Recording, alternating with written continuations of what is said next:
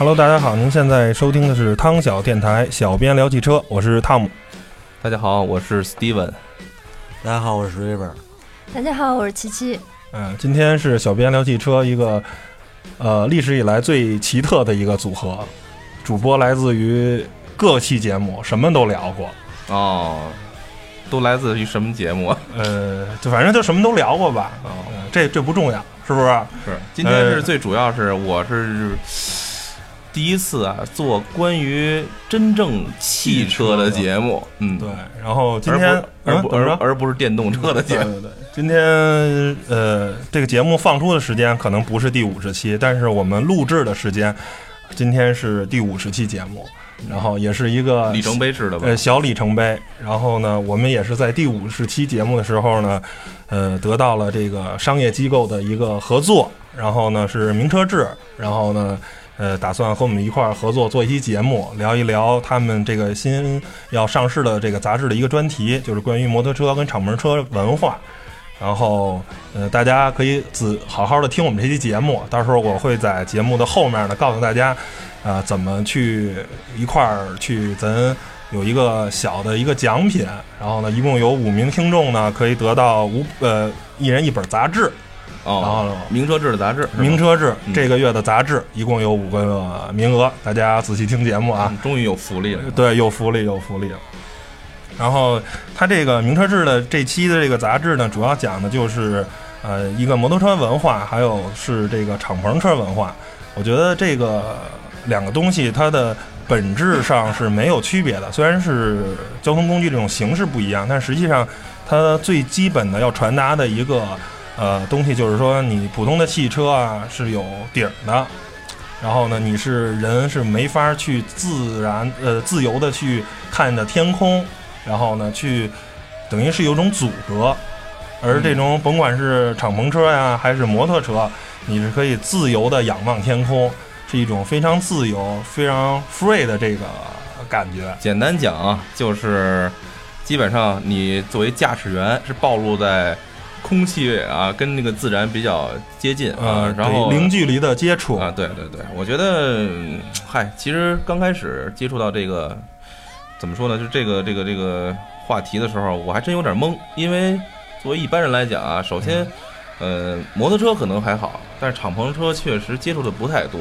嗯，尤其是在中国，这个敞篷车这个价格啊，非常的高昂，而且相对来说吧，相对来说，而且这个中国这个，尤其是大城市，这空气呢也不太好。对，这是最主要的，就是要搁前几年吧，可能还有这心思，但是这几年。躲还躲不及呢，对，就是不太适合这个车里都还戴着口罩呢，对对，还得想办法弄点这个东西，想去去雾霾什么的。然后所以说，呃，既然聊到这话题了，我相信正好这个日子也很有意思，因为正好赶上北京咱们最美好的一个季节，也就是金秋了。嗯，呃，再加上这两天啊，这个天气非常好，尤其今天阳光明媚的。哎，你是不是想把你那图案改成敞篷版的？啊，不是我。有心，但是我觉得可能改了就改不回来了，一直没有想到它的具体的那个就是改装方法、施工方案。对，哎，呃，我觉得啊，还是先从最基本的，而且比较常见的摩托车开始。摩托车啊，然后呢，首先我觉得在咱们我国啊，对摩托车有一种成见，因为在北京这个摩托车啊，基本上不能给你上牌儿，然后呢，上的这个 B B 牌呢是不能进四环的，就是。咱作我作为一个这个汽车媒体的从业者呢，我觉得应该去传播一些正确的这个摩托车的这种文化。我我有一点跟你的意见相左的地方啊，就是大方向，我觉得摩托车是可以推广的，但是呢，国家推行某种政策啊，我当然还是是用体制内的方式来交流啊，就是它一定有它的考量啊，跟国民素质啊，跟那个道路的建设的情况啊。相配合着来的，呃，但是我能感觉到最近可能，呃，出台出台了一个新的政策，是吧？就是那个对于管理那个摩托车和那个，呃，叫什么三轮电动车，有一新的一个相相关规定。嗯，我觉得无论什么规定吧，它可能也是配合着很多交通现在的一种比较严重的形势。我觉得咱们在这里边就不去深去讨论，它是否符合咱们现在的这个道路环境啊？咱们就去体体验它那个，就是如果是你，或者是你之前有过这种经历，咱们就是回想一下，甚至于展望一下这种这种体体验吧。然后在里边呢，我想向那个就是咱们这个啊，也是汽车爱好者啊，咱们的 River 江哥啊，就是提一个问题，就是据对你来讲，你对摩托车的感受和你对摩托车这种体会深刻吗？然后应该是从什么时候开始的啊？我对我对摩托车一这是一点儿也不深刻，嗯，呃，可以可以理解，因为我们都是这样。那你让我说，就是为了挖坑儿害你。太狠了。嗯我觉得吧，嗯，因为从小到现在，嗯，没怎么接触过摩托车，因为从有时候肯定就是从小时候看，呃，小时候见过摩托车啊，甭管是什么样的，但是觉得很，从那时候就开始觉得很拉风。你说我骑自行车，人家不用蹬，直接就呼一下过去了，飞快。嗯然后反正那时候对摩托车也有挺有好感的。嗯但是一直就生活中，然后这个一直就没有这个跟这个摩托车有过这个就有过交集。就是没有亲自驾驶过吗？我能这么理解吗？对，就就就没有有亲自驾驶过嗯。没有没有这种机会。哦，那有没有这种冲动，就想跨上一个摩托车，然后就试试呢？现在有，现在有，啊对。对对哦现在就真真的这坑太深了，就想骑着摩托车走了。琪琪呢？嗯、其实我自己本身对摩托车吧没什么概念，然后就是上班以后有一个特别好的女性朋友，她老公特别喜欢摩托车，然后那个就真的是呃四环可能十三郎不至于，但是反正也是按一百迈那速跑。然后听我这个女朋友说过一次，就是她老公当时他们还没结婚的时候，就是女生在后边抱着男生的腰。然后他故意把车开得特别特别快，然后那个马达轰鸣，然后再搭上就是北京的夜色，然后反正就就这么博取了他的芳心吧。哦嗯，我以为想想把他甩了呢，那太狠了。咱们得和谐一点儿。是吧？呃，就首先啊，就是说在这个公路上飙车这件事儿呢，特别的不对。呃，呃，这这个是吧？就是还是要注意安解。释一下，啊就是他的技技术技术啊，绝对是足够，但是也也不是也不应该这样啊。是这样，我那就要说是我的话，就是从小我就对摩托车很有好感。嗯其实我不知道为什么，就是因为可能小时候咱们都骑过那个自行车对、小三轮车，然后呢，小时候你说咱们其实印象中能够坐车，就坐咱们的汽车的机会非常少。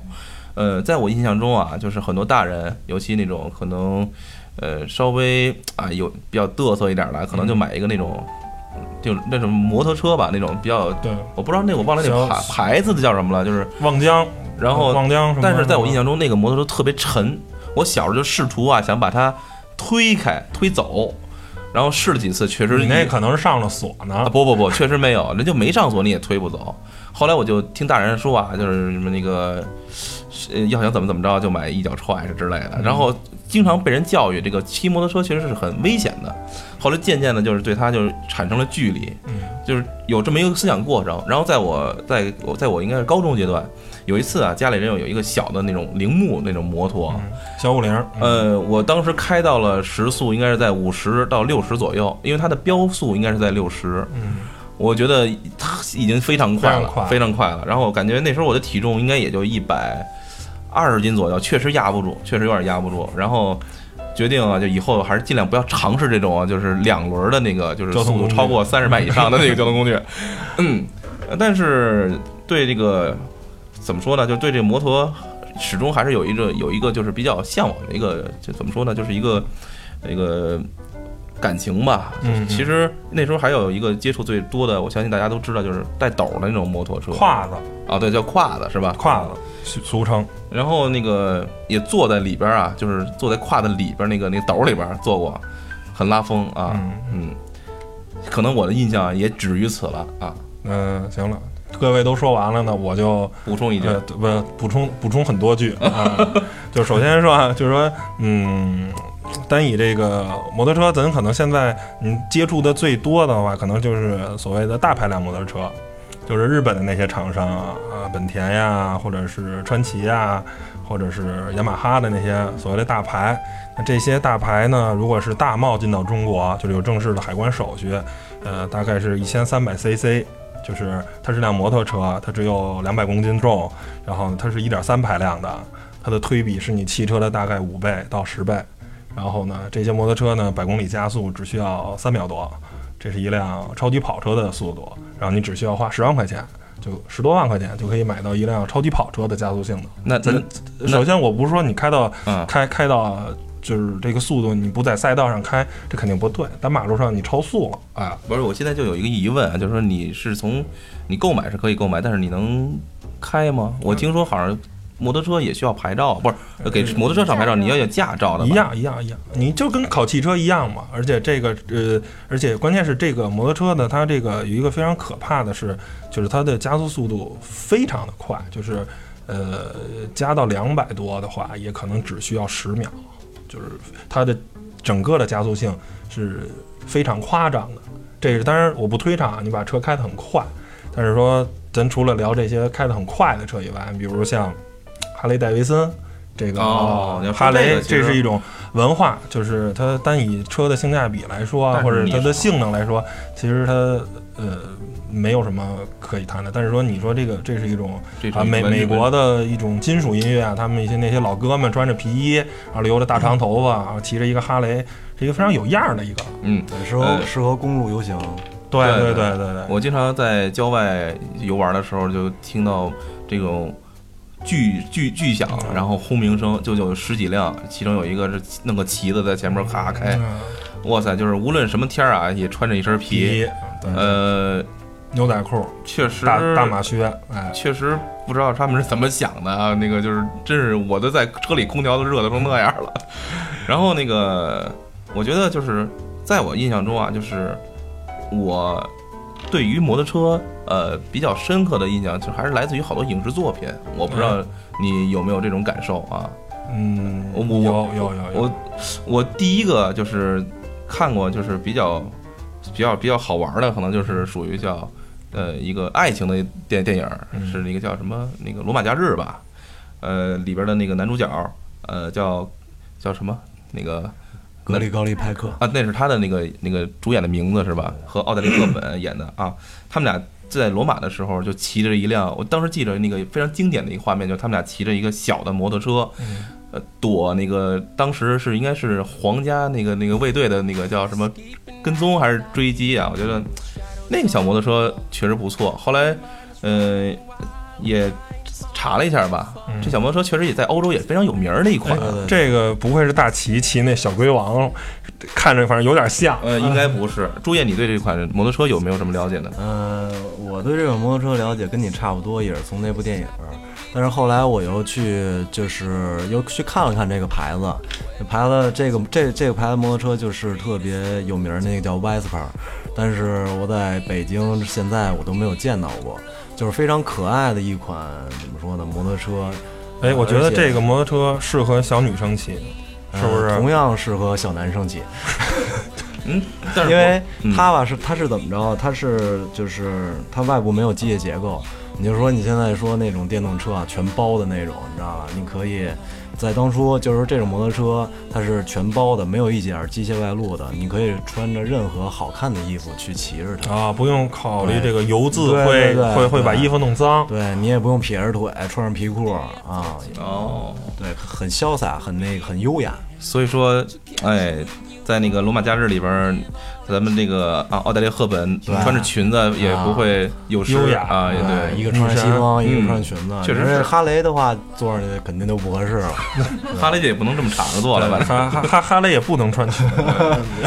是没错。然后这款摩托车好像在欧洲甚至于美国很多的这个就是影视作品中嗯，频繁出现。就是最近的一个我所知道的，应该就是《谍影重重》第三部里边儿，呃，好像男主角呃开的那辆摩托车和来过来去完成任务杀掉他的那个杀手号也都是开着这种摩托车。我我发现好像它在欧洲确实是一个非常风靡的一个品牌对啊。但是追根溯源的话，它是就是这个摩托车是伴随着一个一个群体诞生的，嗯、也是这个群体把这个摩托车发扬光大的，就是摩德族。就是怎么说呢，也是当时就跟是一种运动吧，也算一种文化符号。然后这些人呢是特别讲究的一帮人，对穿衣啊，对甚至对头的长度和这个风衣的纽扣的位置都非常在意的那么一群人。他们呢就是开这些 Vespa，然后嗯、Vespa 是可以改装的，根据自己的需要，然后有非常丰非常多的这个改装件儿。我就记得不知道大家看过没看过那个，应该是嗯、有一部描写就是 Who 的乐队的那个纪录片儿，然后里边就是一大帮那时候的青年嘛，六十年代摇滚青那个喜欢那个摇滚青年，然后把那个 Vespa 的前部装满了反光镜，也非常的就是帅气，拉风对对，非常拉风。嗯我觉得摩托车怎么说呢？尤其像这种，呃，就还是比较优雅一点的吧。嗯我觉得速度不应该不是很快，我觉得啊，它不应该是标榜速度，应该是享受在这个行驶过程中的这一种，惬意，这种可以川流在啊这个车流当中，尤其是这种非常城市小。的哎呃街道上，然后呢，我觉得就跟 smart 有有点这个异曲同工的这个，嗯是是是你可以这么说，就是摩托车可能嗯骑起来拉风，但它没有轿车舒适，嗯它追求的更多是一种就是这种样儿，说白了对，样儿。一为什么要追求样儿呢？就是嗯，感觉自己一种毫无拘束、不受束缚的这种感觉。嗯，而且你也可以充分的暴露在人们这个呃目光之下，对你，比如你开一辆跑车或者怎么着，这个没有人能看到。对，但是你骑辆摩托车，哎，我非常那什么。嗯，而且也就是说，那骑摩托车就是为了显摆，呃，也就如果如果你绝对这么说，他肯定这个人是很张扬的。如果不是张扬的话，肯定就开一辆普通的汽车就好。嗯，但是我还是觉得啊，就是除了这个它的，就是你说样儿之外啊，嗯但是摩托车还是有很大的实用功能啊，就是这个我交通工具很小，然后呢，通行性能非常高，是吧？嗯只要在公路，只要不是山路，咱们都可以很轻松的呃，通过。不是，这你就不懂了。啊很有有很多人，但是不提倡啊，尤其是你跑山的话，速度很慢，不要开得太快。哦，就是呃，我也要挖掘它的极限呢，也是。对对，但是你你也很能，你也很可能就极限了。嗯呃，这个我认识几个呃朋友，然后呢，他们都是骑这个大排量或者骑哈雷，然后呢，但是他们这些摩托车都很贵，基本上都是十万人民币以上。对但是他们可能只选在汽车上只选择一辆手动挡高尔夫，嗯或者更有甚者，只是选择了一辆北斗星。就是我觉得，就是你这个摩托车跟汽车的价格，我觉得你可能开一个三十万的汽车，开一个十几万摩托车，我觉得正常人想这是一个合理的。他为什么只开一个五万块钱的汽车，然后却花十多万买辆摩托车？我就问他，他说，当你骑上摩托车，你觉得任何汽车的性价比都不如它。就是你开一辆两百万的跑车，它这辆车被你操控去压过每一道路肩，去这个等于说像这个热刀切开奶油这种感觉，去在马路中行驶的话，任何汽车都赶不上摩托车。摩托车的操控性是无人能及的，因为你汽车很宽，因为你所有的马路都是为汽车设计的。这个的马路假如有五米宽，然后呢，汽车有两米宽，但摩托车呢只有五十厘米宽。那我是不是可以这么理解？就是有他这种心态的人，主要是能体会到汽车给他带来的那种身体和路面以及这摩托车，啊，我我当然我先说汽车，啊这种传递感没有像摩托车那么真切，因为毕竟摩托车是比较小。嗯，就汽有原来周越说过一灵活周越说过一句话，就车开的就跟长了脚上似的。对这摩托车呢，就是就就是是相当于你跟地面跟你行就是驶道路就是就是完全你接触就更你你的这个人的身体呢，对对呃，摩托车变成你身体了延伸的一部分，感受力更长在这个，对对对就是融为一体了。这是他们跟我跟我跟我说的，就是我也可以很很理解，就是你有时候。我我虽然不会骑摩托车，但是你有时候你骑自行车，嗯，也有这种感觉，是不是？太太累了，不是下下坡的时候是吧？下坡 下坡很很爽吗。对刹得住的时候。对，哎，琪琪，那如果要是你的话，你会想，如果有机会的话啊，就是当然北京天气也是条件还是比较好的，你会想拥有一辆摩托车吗？像赫本的那辆，我能实话说我不想 吗？行行行，可以可以，那为什么不行啊？我觉得还是比较危险，因为开汽车嘛，毕竟是铁包肉，然后摩托车毕竟是肉包铁。看到了吧？嗯这就是因为咱咱们那个咱们的那个交通管理部门还是看到了就是这一点。对，但是我觉得就是嗯摩托车现在唯一对我吸引的，就是尤其现在中秋节前夕，真是感受到太堵了。是摩托车真的是呃不受这个限制。所以说要放在我的话，其实现在已经有车了。然后上次尤其跟大齐咱们做了一期电动的，电动车的时候，我真有心啊，就是想拥有一辆这种这种非人力进行的那个就是摩托车，或者说是电动自行车。为什么呢？一是真的很方便，另外呢也就是如果想试试这种啊跟那个大自然零距我觉得你离的接触的正常，咱们不呃，就是你遵守交通规则，不要开很快，比如说就正常的道路，我就开个 四五十、三四十。像大齐那种五十迈就不要提倡了。对对，就是然后其实它这个摩托车百公里的油耗只有一两升，是非常非常省油的，然后你的通勤成本也非常低，其实是一个非常好的一个交通工具。但是呢，没办法，我国不是很提倡这种交通工具。我觉得这个摩托车安全不安全，完全是看每个参与这个交通的这个人。嗯，如果每个人都遵守交通规则，都按着他这辆车应该行驶的速度去行驶，没有任何问题。嗯，但是这不是把这个决定权已经交到别人手上了吗？对对对，而且 因为前几天，因为上周末，然后走正好走五环，确实看见了一个事故，然后觉得还是是摩托车一旦出事故，它的那个就是代价会比较挽。回余地比较小，尤其是那种像你说那种速度比较快的对皮数。那江哥呢？River，你有没有什么就是对这个有向往啊？就就就目前来讲，如果条件允许的话，你会想拥有一辆吗？嗯，也是，就是现在开车实在是就是成本太高了，心情也不太好，太堵，主要是太堵。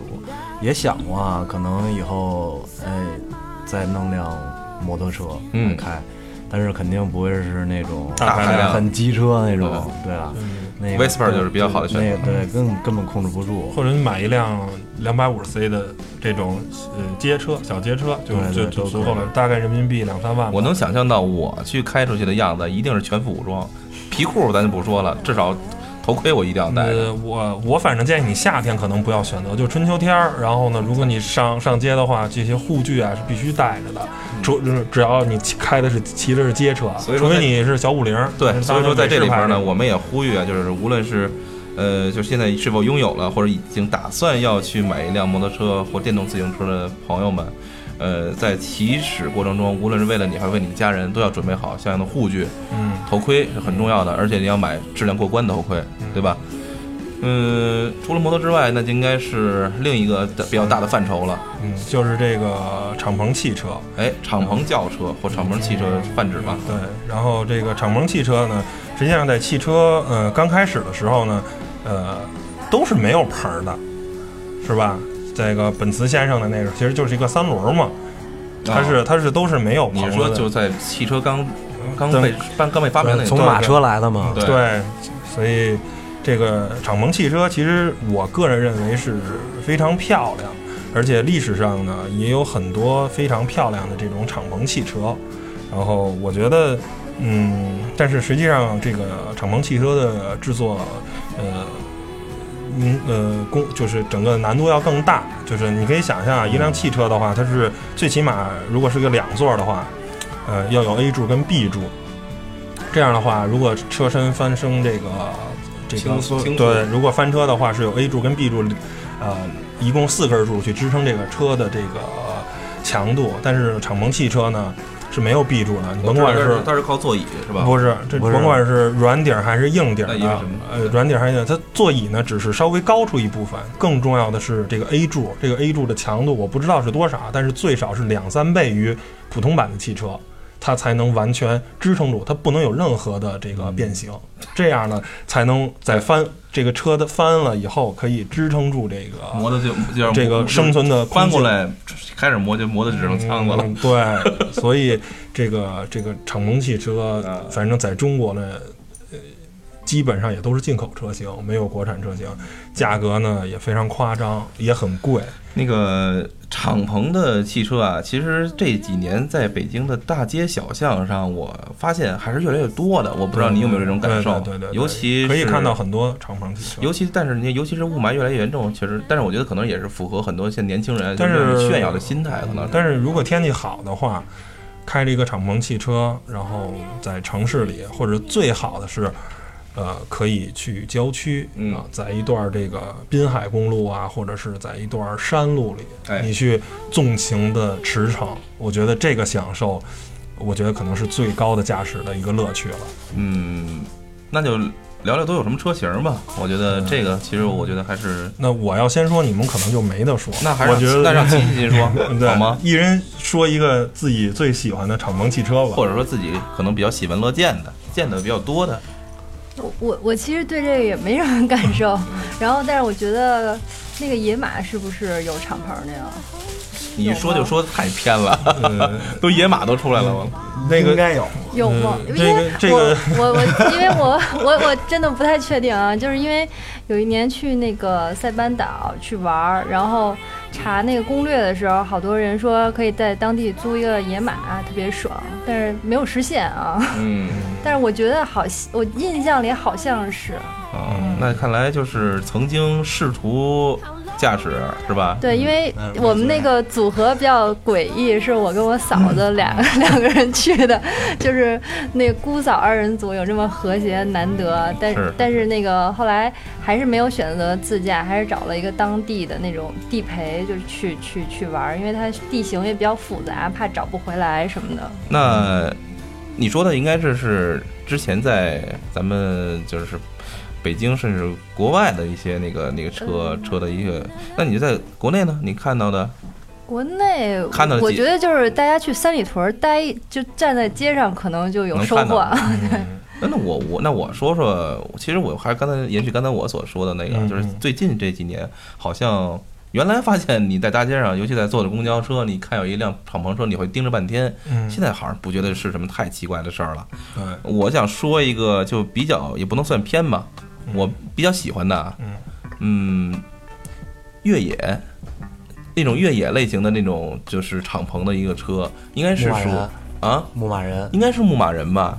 它是那个是吉普的吗？它的 A 柱是，然后就指一个前面一个挡风，它有一个防滚架，后面防滚架，对，拆卸那个顶棚吗？那个特别有意思。然后我看之前有两个小伙子，就是很年轻啊，很阳光，哎，然后呢，就是特别像当年看的一部电影叫。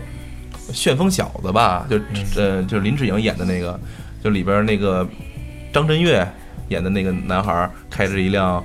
那种敞篷的轿轿车，然后把书包从里边，然后拿出来。我就当然我他他他不是我的偶像，就是类型这这种类类型的，特别拽是很拽啊。那北京吉普幺二幺也行，也对对对。实际实实际上，咱接触最早的敞篷汽车应该就是那个。对对对。叫什么都市叫什么来？那是软底的是吧？那是软底的。那个严格意义上是软软底的敞篷车，但不是跑车，嗯，就是软底的敞篷车。所以说这个车给我的感觉特别好，我觉得它属于就是应该能开纵情，就是野性。和浪漫的结合啊，尤其是到到野外，到一些就山路里边，然后你后排的人站在这个车上，然后扶在那个你是 B 柱上。那那我突然想到了一个 MTV，就是那个东东 Break My Heart 里边的那个对对窦唯是吧？后排都是一些女性朋友，对，就就更浪漫了。嗯，瑞瑞瑞瑞瑞讲讲你的。我 我其实不太喜欢敞篷车，因为我觉得。呃，就像那个汤姆刚才说的，其实我我觉得敞篷车是为了人们追求一种刺激，或者是市场的需要，呃，是一种车型结构的倒退，因为毕竟呃刚开始就像那个所有车都没有顶棚，然后呢出这个事故死亡率也是奇高，嗯啊，因为毕竟嘛翻车或者怎么着的，它没有一个罩子保护你，它只有一个车体在下面，当然很不安全。后来就是我觉得就是这个敞篷车，它因为它缺少 B 柱和 C 柱之后呢，整个我觉得整个这车身线条就就不完整了，就可能我欣赏不了那种风采啊。就是我觉得这个车身呢，主要是腰线和它顶上这个一个弧线是这一辆车的外形的这个灵魂。然后这这这个这个造型过来之后，我才觉得是一辆特别完整的车，而且而但是呢，敞篷车就完全就打破了这种规律。嗯，但是我有一辆敞篷车特别喜欢，嗯就是那个 你赶紧说，我有一辆车，敞篷车，特别喜欢。以为有呢，我还说想试驾一下。这个真有不了这车。就是那个一九六一年的时候，呃，英国捷豹出一款 E-Type，把我要说的给抢了。对对，那就是那嗨，这是没事我这是我还有别的说对对对吧？这嗯是、这关键是公认世界上最美的车嘛，嗯，这因应该是最美的车，也是最美的敞篷车，对对对，是那个前脸特别长那款吗？对，也不能说前脸引擎盖像像鹅卵石哦，就是怎么就是。当你评价 E-Type 这辆车的话，呃，现代的工程师会说什么？就是说，你为什么现在的工设计师设计不出这样的汽车？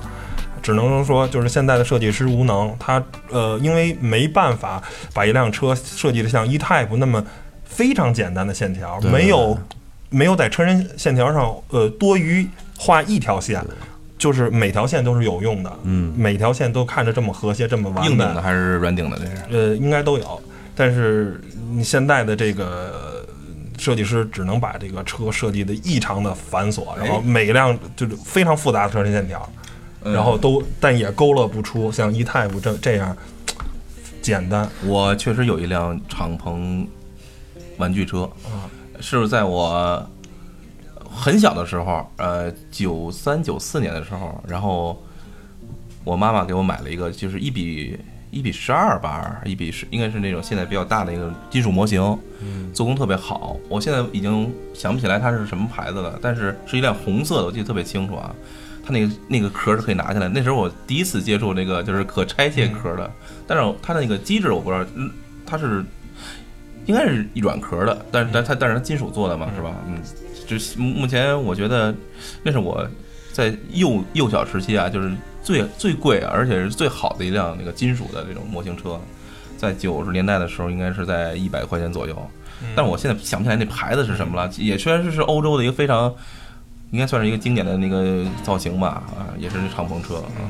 然后这个整个六十年代呢，不管是欧洲还是美国，都是这个汽车工业达到了最顶峰。然后美国当时出了很多这种火箭尾的，嗯但是具体像凯迪拉克什么的嗯。那些车，我觉得每辆车都是非常的美，就是非呃，它跟 E-Type 完全的走了两个极端，它是用复杂的这种线条，然后做的特别张扬，特别的这个什么，但是你依然觉得它那个气场，啊、是这么的大，是是这么的漂亮。然后到现在来说，其实整个这个做的好看的呃敞篷车型其实并不多。然后我认为现在呃能称得上漂亮的敞篷车，应该还是捷豹的最新的 F Type。对对对，能能把一辆敞篷车，嗯，也只能说感谢印度人，感谢这个塔塔，塔塔，对他注资了。重组了这个捷豹路虎集团，然后让他们有钱，重新还能再设计出这么好看的汽车。就是有人说 F Type 的性价比很低啊，嗯或者怎么着，但是那难道是你不需不需要为设计买单吗？难道你买一辆车？是这就是情怀。对你，难道你买一辆车只是买了发动机、买了引擎、买了变速箱吗？难道这个就跟女生买包一样吗？那你单以材质来说，这些是吧？这些奢侈品牌可能好像不太性价比不太低，但是它的设计呢？骑骑骑就有的说了，是吧？就买对包的事儿你，你买这个其实不买包，呃不是就是那是一种奢侈品的这种东西不，买奢侈品，真特别诡异。不错啊，这姑娘。嗯行吧？对，然后我也觉得她就是，我我觉得可能有的人需要这种东西来衬，然后有人觉得就实用就好了，可能大家的价值观不一样吧。对，当然了，我我我我突然能想到一点，就是说有些东西是你喜欢和你就是想用它来来衬托自己什么，嗯，是完完全不一样的概念。比如说，有一些人喜欢这包的做工，或喜欢它的这种设计，是吧？嗯当然了，可能他甚至于，嗯，第一眼看见他可能叫不出它的价格。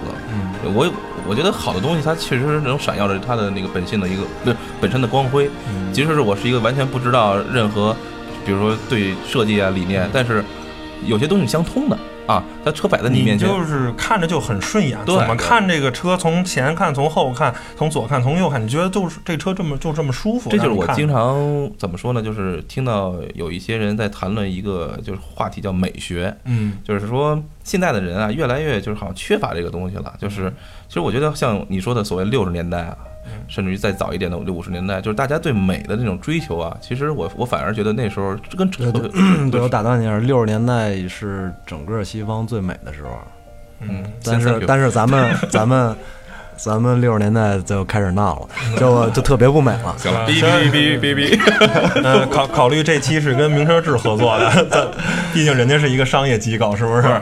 但但这一点你也我要更正一点，你知道在咱们闹的时候，法国人民也非常向往的。对，是，但他们都是小打小闹。我就是说，嗯正是因为咱们闹，咱们的所有的这几个，就是说，工业包括汽车工业就全都废了，全都耽误了。主要是在美这个方面，大家就越来越走的越来越偏了。嗯，呃，好吧，咱把话题拉回来。对对就是我刚才说了很多，就是设计非常好，然后有历史感，有那种经典的车型。其实像咱们现在身边，就是刚才可能提到了一些啊，但是我想，就咱们耳熟能详的，就平平时能见到的，其实还有很多敞篷车。啊，比如像 Z 四的，哎呃敞门版，对，就比较嘚瑟的就是这次对了。还有这个保时捷的这个 Boster 啊，它的我发现你说的都是这 这是就是豪车，呃，那你呃有一辆车，你看过这个杜拉拉升职记吧？呃，啊，看过那个马猛一看猛一看像豪车，然后马自达 MS 钱。五，对这个是非常实惠、性价比超高的一辆就是马。上这个今天的新闻啊，也是马自达要出全新一代的 MS 对五了，也是非常漂亮。嗯我嗯，觉得可以圆很多人马自达这个 MS 五可以圆很多人敞篷车的一个梦。三十三十万以内，对吧？嗯就可以。我我想说两辆车啊，就是可能 low 了一点啊，就是一就是咱们经常会看到的那个 smart。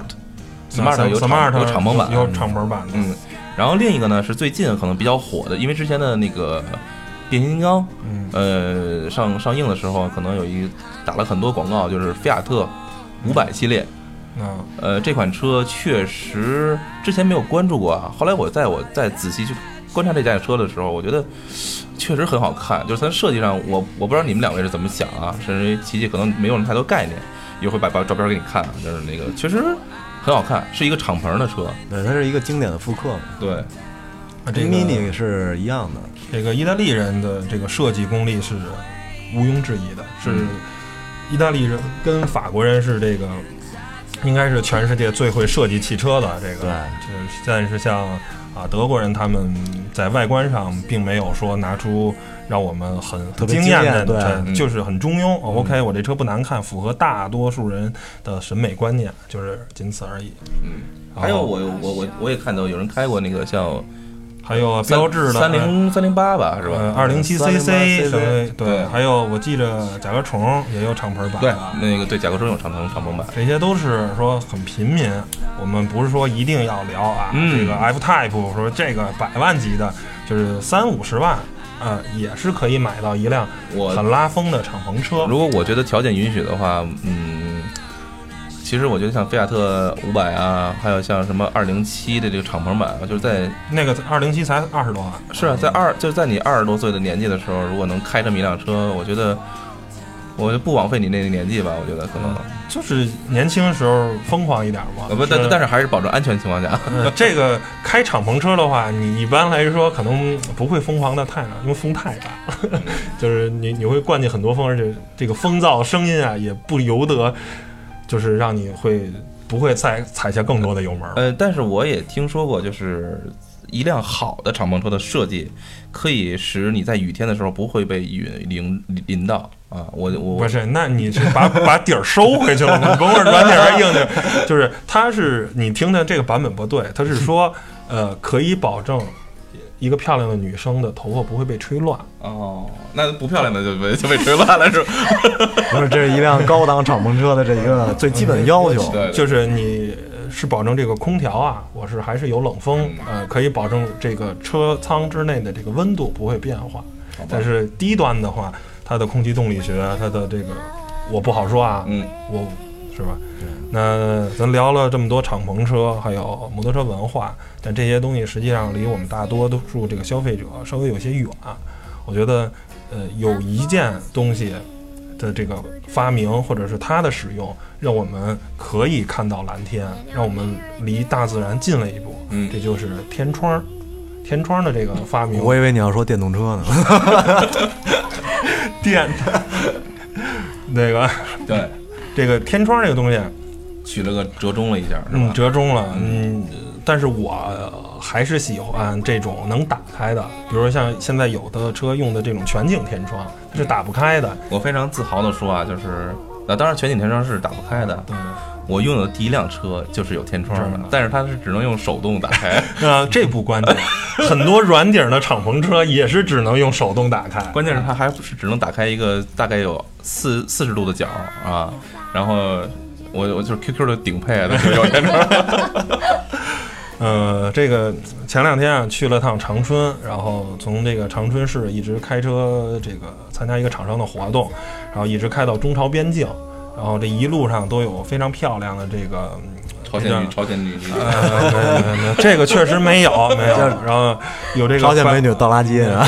白白白桦林啊，还有这个山路啊，还有这个就是它这个树林是两种颜色的，山山上是这个绿色的，山下是黄色的，嗯非常漂亮。但是我们这个厂商的这个车啊，嗯没有天窗，哦，就是就是你你感觉这时候如果有一个天窗，然后让这个风啊吹到车厢里，然后打开这个四面的窗户，我觉得那惬意了。我觉得非常完，这是一个就是完美的旅途。我在这个景色已经我非常满意了，但是遗憾是没有天窗，嗯，就是你头上你看不到蓝天。对，没错，敞篷车其实就适合在这种乡间或者山野，然后你开的速度徐徐的这么着，也不用很快对，哎不用很快，哎，让风吹过去，你无限的接触这种清新的空气，呃心情特别好。嗯关键是我觉得敞不是敞篷车，就是有天窗的这个车辆，就是抽烟的人可以可以把烟换出去，而且还没有任何风的你你那个这个还是就是反面教材，很危险。呃，但但是从刚开始拥有车的时候就听说这个有天窗就是为了，好多人销售的时候就这么说嘛，天窗就是为了抽烟用的嗯啊。当然当然这只是他们的一个那个噱头或者他们的所谓的一个啊，但是我觉得拥有天窗，但是很多人现在不太开啊，因为怕晒啊，又怕那个又怕雾霾。我觉得你在城市里可能。呃，天窗不是，但是如果你比如是周末去郊游啊，开开一个一百多公里的一个呃山路啊，我觉得这时候如果你开开天窗，一百多一百多公里的山路是吧？那就是这个。但是你如果你说去去个顺义，我觉得你好像是。就没有必要了，是不是？是是，我觉得天窗啊，真的是现在我买车就是必不可少的一部分了。就是说，你选车，反正至少我是这么看的，必须有天窗啊。而且好多我我觉得好多车型现在天窗已经是也是一个必必须选项，必须选项，对吧？这个甭管是全景式的呀，还是这个可以打开式的，其实主要是你可以更多的让阳光进来一点儿，嗯，让你能抬头在等红绿灯的时候，哎看看蓝天，我看看白云。我琪琪，我提醒一下，你觉得白天的景色如果打开天窗好，还是晚上？我就是想说这个，我我就是说到天窗，我的第一反应都是看星星，嗯不知道为什么你们一直在强调阳光。对，因为还是我我因为我考虑到你可能怕晒的问题，其实不怕晒，那个就是我夏天，我可能因为我那个也是全景天窗，然后我也喜欢让它晒下来，因为其实晒不到司机，晒的都是后边的人。对，那你接着说说你对于这个天窗在晚上使用的这个主要的感受啊？其实，我觉得，我觉得是一种情怀，因为作为一个司机来讲，他没有太多时间是往上看看的。嗯 然后，但是就是那种感觉吧，就是没有那么压抑。然后就让你这个空间更开放了，因为其实现在我们无论是冬天、夏天，其尤其是在北京嘛，然后那个窗户基本都是关着的，只是这这个空间吧，让我们有一个纵深了，我是觉得。嗯，对，而且我我觉得我想延续你这个话题，就是就是夜里啊，就是在天气比较晴好的情况下，我在有某一年的冬天，然后呢，就是在高速上开着这个车，当然不是我开了，是我坐在副驾驶的时候，那天是冬天嘛，但是我们还是把天窗打开了，北京的天空竟然有星星，嗯，然后呢，我看的特别真着，我特别感动，而且那是春节的前两天。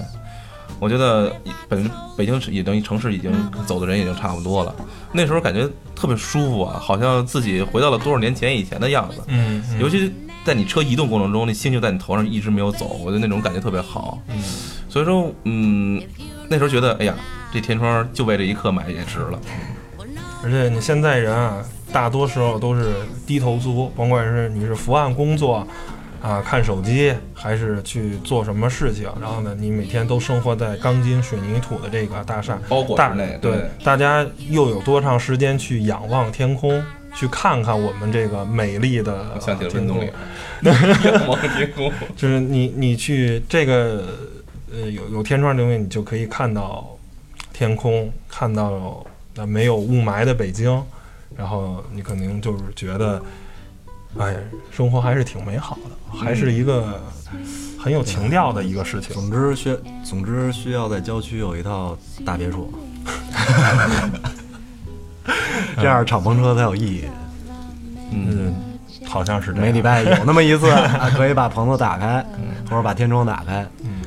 是吧？反正我觉得，无论是天窗也好，还是敞篷也好，甚至于摩托车也好，呃，还是要在一个相对环境啊比较比较理想的条件下啊，咱们再去享受这个自然给咱们带来的这种感动也好，美好也好。然后呢，呃，最后呢，我觉得就是对于这个汽车。所所所谓的这个就是天窗啊，它分成你刚才说了有这种两种不同的类型是吧？对，啊，一个就是全景的，全景的，整个这车顶都是有一块。你说是打不开的是吗？呃，我在全景儿全景是这样的，就是呃有一种全景天窗，就法系车居多，它是整个这个车顶都是一块非常大的玻璃，对钢化玻璃去做，然后还有一种呢是中间加了一道杠，这个在奔驰的新 C 级是用的，它等于是把这个非常大这块玻璃中间切了一刀，前面这个玻璃可以可以打开，然后呢再有一个就是咱们一般车的这种普通的天窗，就是只是在正驾驶跟副驾驶它这个头上这块儿啊是可以往后打开，然后这样的话你就可以我我所知道这个就全景天窗能打开整个一个顶的一半的那种，应该是 Q 七吧，还 Q 五的那个那个就是我因为我见过的就是整个能往后仰过去的是吧？像很很多 SUV 现在可能都是这种，都是这种类型的，但但你那个也是这样的吗？就是对，打开一半儿。打开一半但它是整个顶子都是玻璃的。对，嗯不过啊，说实话，我就是老有一种感觉，就是 这个顶儿不如那个那种顶儿的好像。呃不会不会，其实不过也有一个坏处啊，就是因为前几天下大雨，然后经很响经过立交桥底下的时候，因为它有那个排水的那个那个位置，然后正好浇到脑袋上，就是真的吓一跳。嗯，但是就是说，当你这个这个钢化玻璃的强度，它绝对是比你这个钢制的车顶硬度只高不低。但是呢因为感觉太直接。但是如果真的有高空坠物的话啊，把你这个真的是砸碎了的话，修起来成本非常高，要比你这个普通车的这个钢制的这个车顶这个钣金活儿 要要贵得多啊。嗯反正你也是享受了这个好的景色，也要付出一些经济上的代价啊。大概就是。上个保险吧，还是 对对对。这个玻璃险行吗？这个嗯，那就不知道了，应该行吧？嗯朱叶有什么好的推荐吗？就像这种比如天窗版的车啊，然后呢，或者说是甚至于敞篷车，给我推荐一个。有一回我去看那个去四 S 店看那个 DS 啊 DS 五，哎进去哇塞五个天窗，我没一个能打开的，呃，一辆车上一辆车五个天窗。什么车是个大巴车是呃不？是不是，就是那个 DS 五，当然你可以那上网查查那图片儿。嗯，反正我觉得天那个现在啊，现在大部分车其实就是说，甭管像是整个一块硬底儿的，还是半拉能打开的，还就是那种传统驾驶位的，嗯我觉得只要有天窗，就是嗯，怎么说呢？这这是一个平常你会忘记，但是必须要有的这么一个东西。我觉得一年能有那么几个好天气，抬头看看天空，对，当你抬头的时候，一定要有这个天窗才行。做做这个这个脖子的这个活动，觉得就够了。嗯，但是开车的时候千万不要开开干电桩。对对对，就是红等红绿灯的时候，抬头看看天空，你也脖子稍微休息休息，也欣赏欣赏好的景色。嗯嗯。然后那这期节目呢也就差不多了。嗯最后呢就说出来我们这个最关键的节目，刚开始也说过，嗯呃，怎么着才能得到这个名车志的杂志呢？嗯来，大家呢就是关注我们的这个微博，还有关注名车志的微博。我们的这个是 T O M 和他的小伙伴电台啊，名车志呢就是名车志。你关注我们俩以后呢，然后您写一段这个关于摩托车呀，或者是关于这个敞篷汽车的故事，或者您对我们节目啊有什么听这期节目有什么想说的、想聊的，哎，就是哎讲一讲您的这些故事啊，分享分享您的对这个两种车型的这种情节。然后您如果有想多说，您可以发长微博，没问题。如果您没有太多想说的，一百四十字也 OK。然后呢，把这条微博艾特我们和艾特名车志。然后呢，我们应该是截止到本月的二十五号。